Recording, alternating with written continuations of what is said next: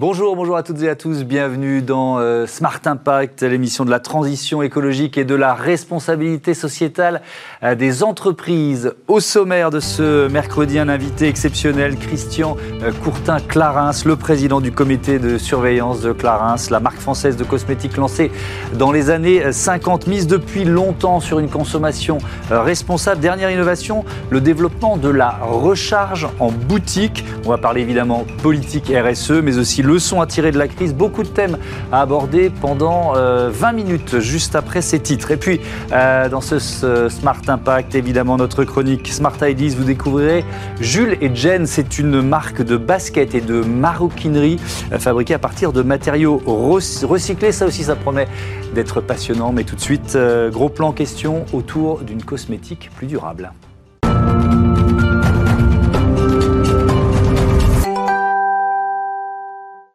Bonjour Christian Courtin-Clarins, bienvenue. Bonjour, merci. Vous, êtes donc le, président du comité de surveillance de, de, Clarins. Vous venez de prendre des, engagements euh, forts en matière de responsabilité environnementale. C'est pour ça qu'on a eu envie de, vous accueillir sur ce plateau. Un plan euh, d'action sur cinq ans. Euh, vous pouvez nous présenter les, objectifs généraux de ce plan? Oui, bah là, c'est pour concrétiser tout ce qui a été fait depuis, je dirais, la création de Clarins, puisque mm. nous sommes nés dans les plantes, donc nous avons appris à aimer les plantes et très vite on s'est intéressé à les protéger. Mm. Pour nous, le RSE a commencé, je dirais, pratiquement à la création de Clarins. Alors, les, objectifs aujourd'hui, c'est de se structurer. Et donc, nous avons comme objectif d'être Bicorp en 2023. C'est un objectif euh, assez difficile à atteindre, mais nous avons tous les éléments pour pouvoir le faire. Et label international. Oui, euh, nous, label international. Mmh. Nous voulons être euh, en impact au niveau de, tous nos produits, ce qui serait avec des matières recyclables en, en 2025. Nous voulons aussi euh, réduire naturellement l'impact euh, de la, pollution de, 30, de 30% par rapport à ce que l'on fait aujourd'hui. Mhm. Et déjà aujourd'hui, nous sommes assez fiers puisque l'ensemble de l'électricité que nous utilisons dans les sites euh, Clarins est issu d'énergie renouvelable. Mhm. Alors je reprends certains des objectifs, vous en avez cité quelques-uns. Réduction de 30% de l'empreinte carbone 2025.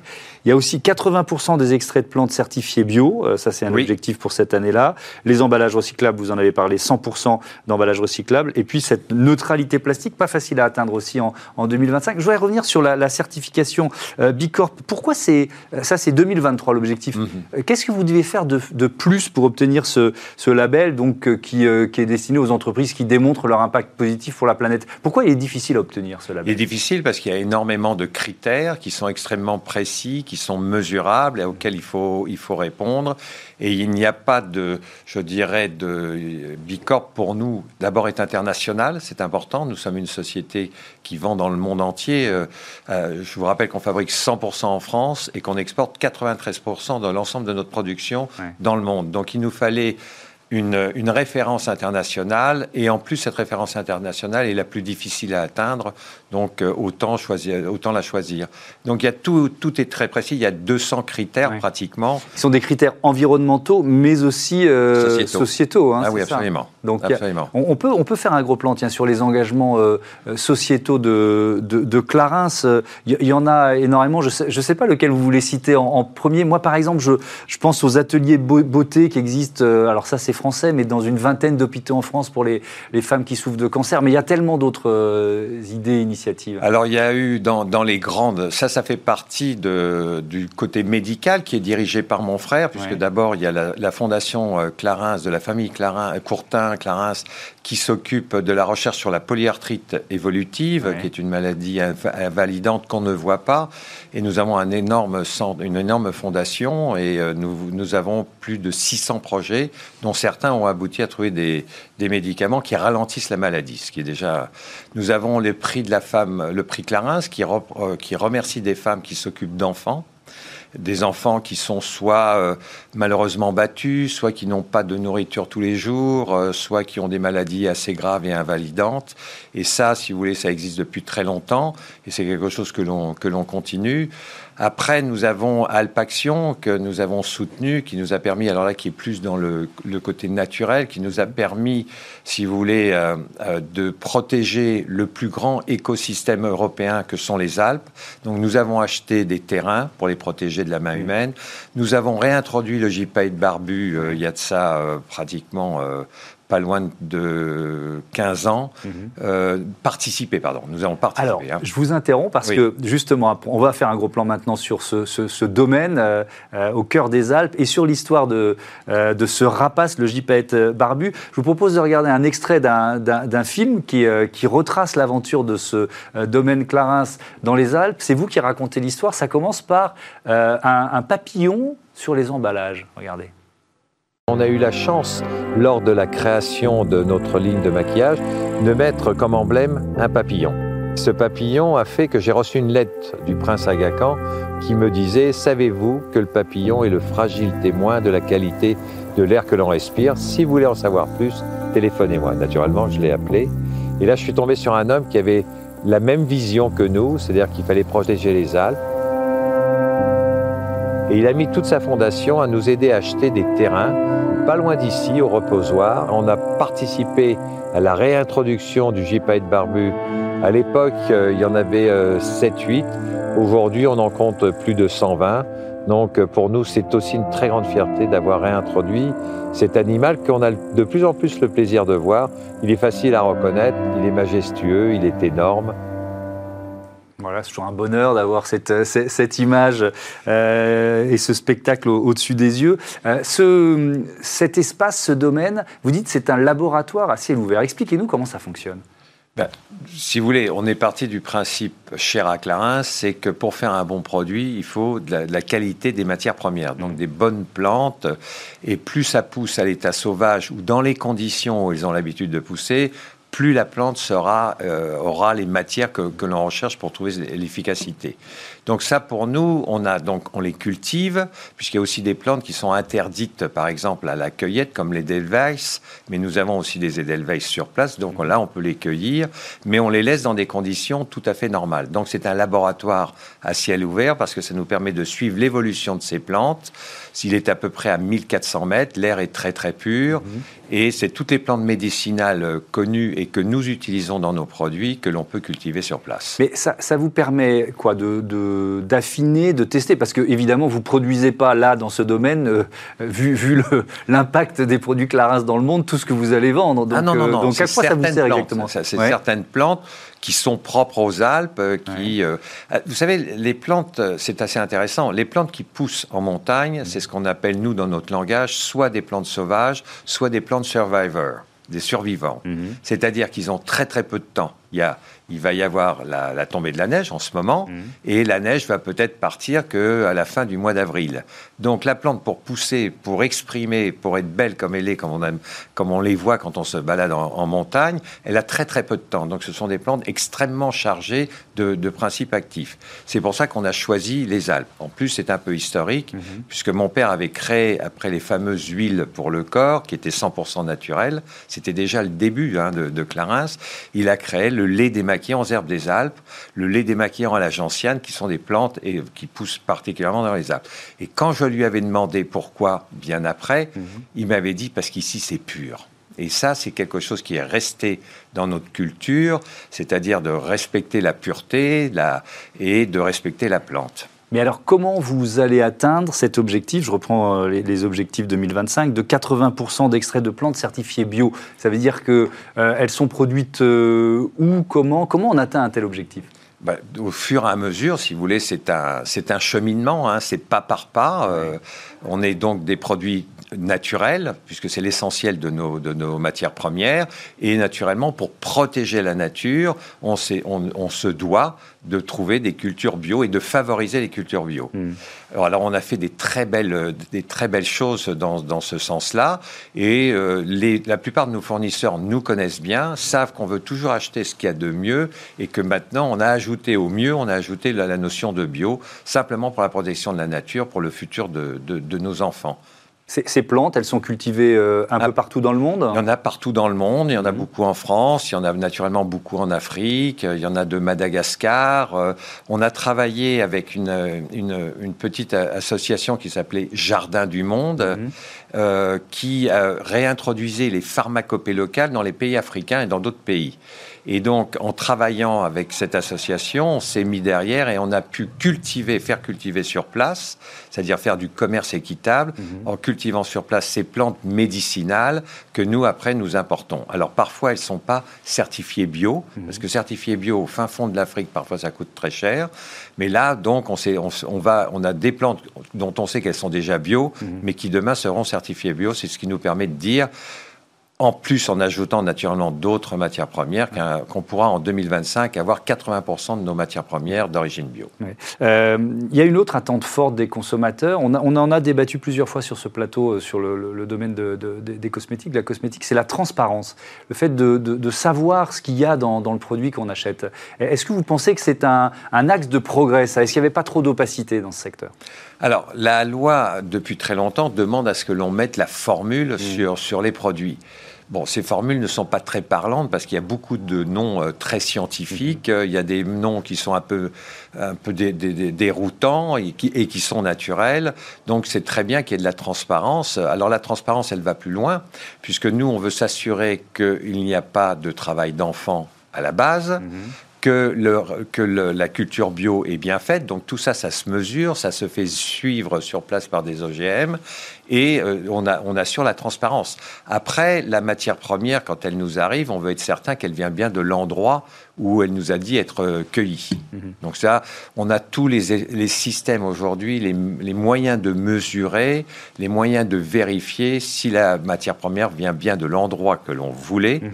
et euh, si elle est, si elle est à la hauteur des témoins que nous avons gardés en laboratoire pour être sûr que c'est bien.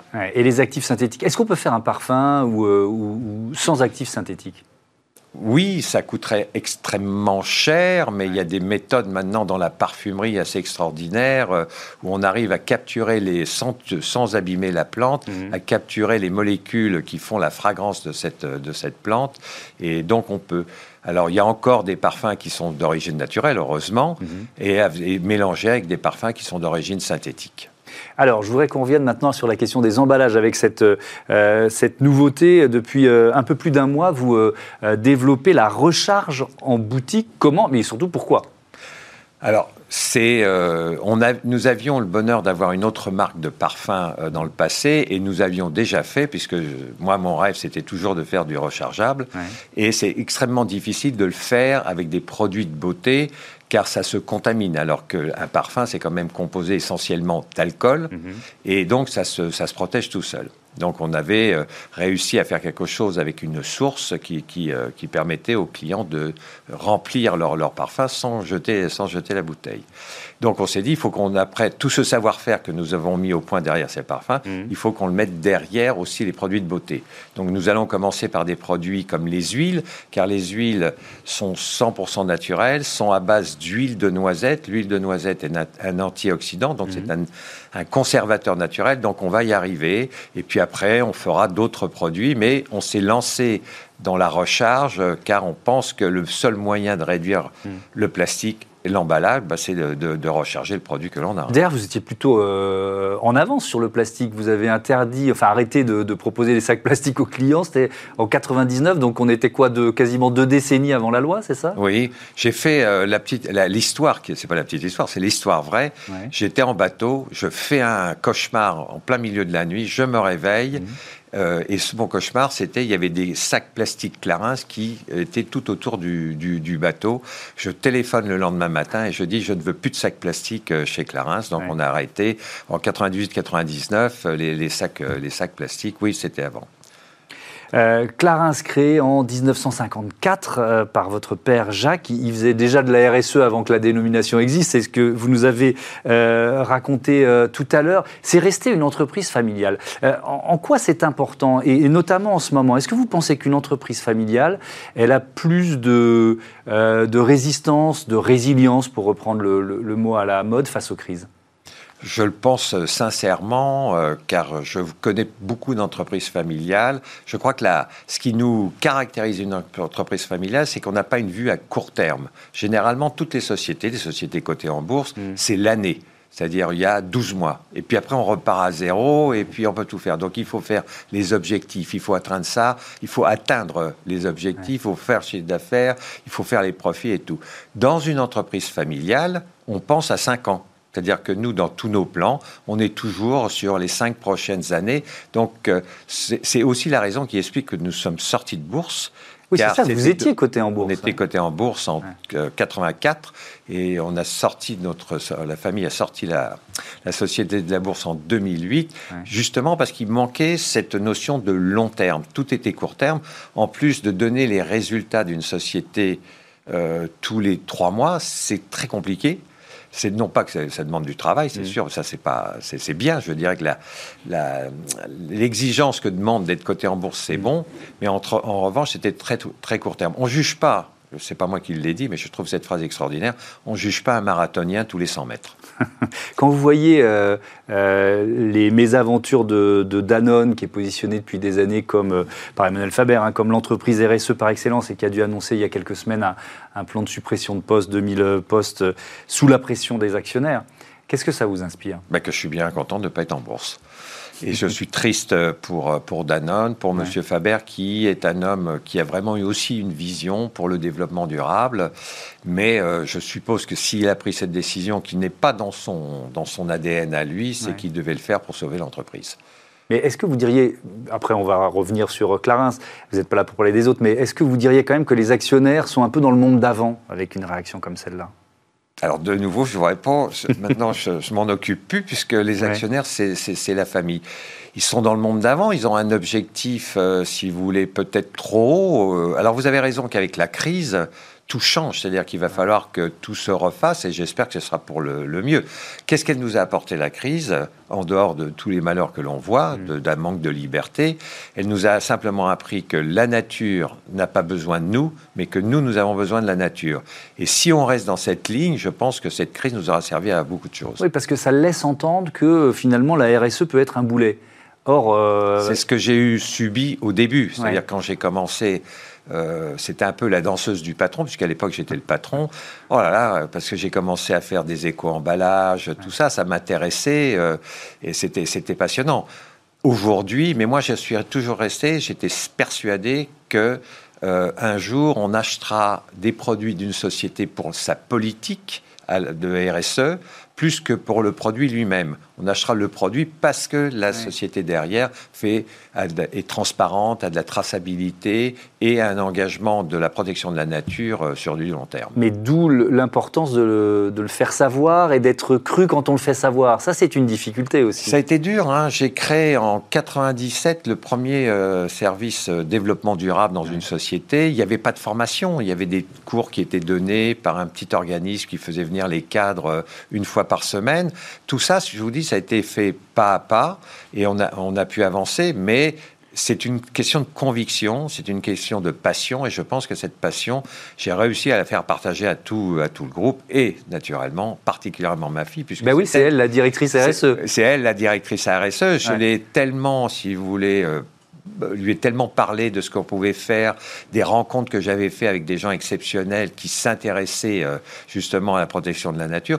Donc chez nous, c'est une passion, la, la Et j'ai, avant, il y a une dizaine d'années, j'ai commencé à voir des cadres de très haut niveau qui venaient nous rejoindre parce que nous avions une politique RSE. Ça, c'est un argument qu'on me donne souvent sur ce plateau, l'argument de, du recrutement, en fait. Oui. Euh, c'est de plus en plus, euh, parce que vous portez un regard aussi sur euh, le secteur et sur, et sur l'actualité économique, c'est de plus en plus difficile de recruter des cadres de, de haut niveau quand on n'a pas cet engagement et quand il n'est pas justement crédible, cet engagement. Je reviens à cette question. Alors si c'est pas crédible, c'est une catastrophe. Alors déjà en interne, ce serait catastrophique puisque nous sommes même poussés par nos propres euh, personnes, notre, nos propres collaborateurs à mm. toujours faire mieux et faire plus mm. et aimer le faire. C'est la devise Clarin.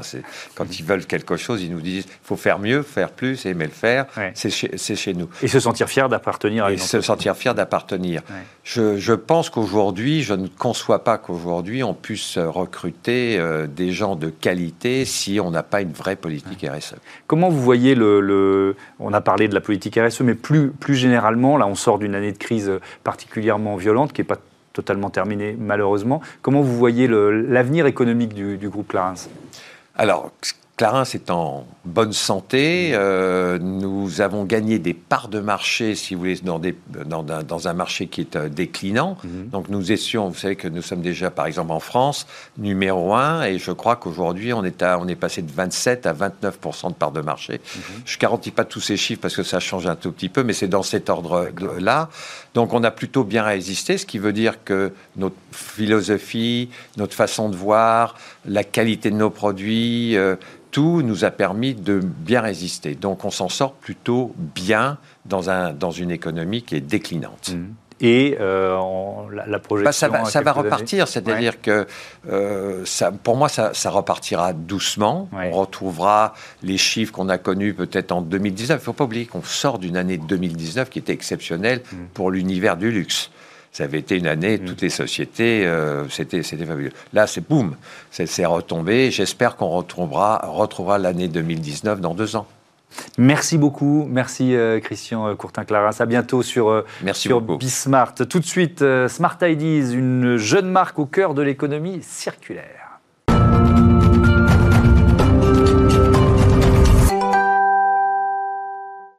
Smart Ideas, une start-up en pleine lumière. La bonne idée du jour nous emmène dans l'univers de la mode, euh, des baskets, de la maroquinerie. Bonjour Jennifer Momo, euh, bienvenue. Est-ce que vous m'entendez bien?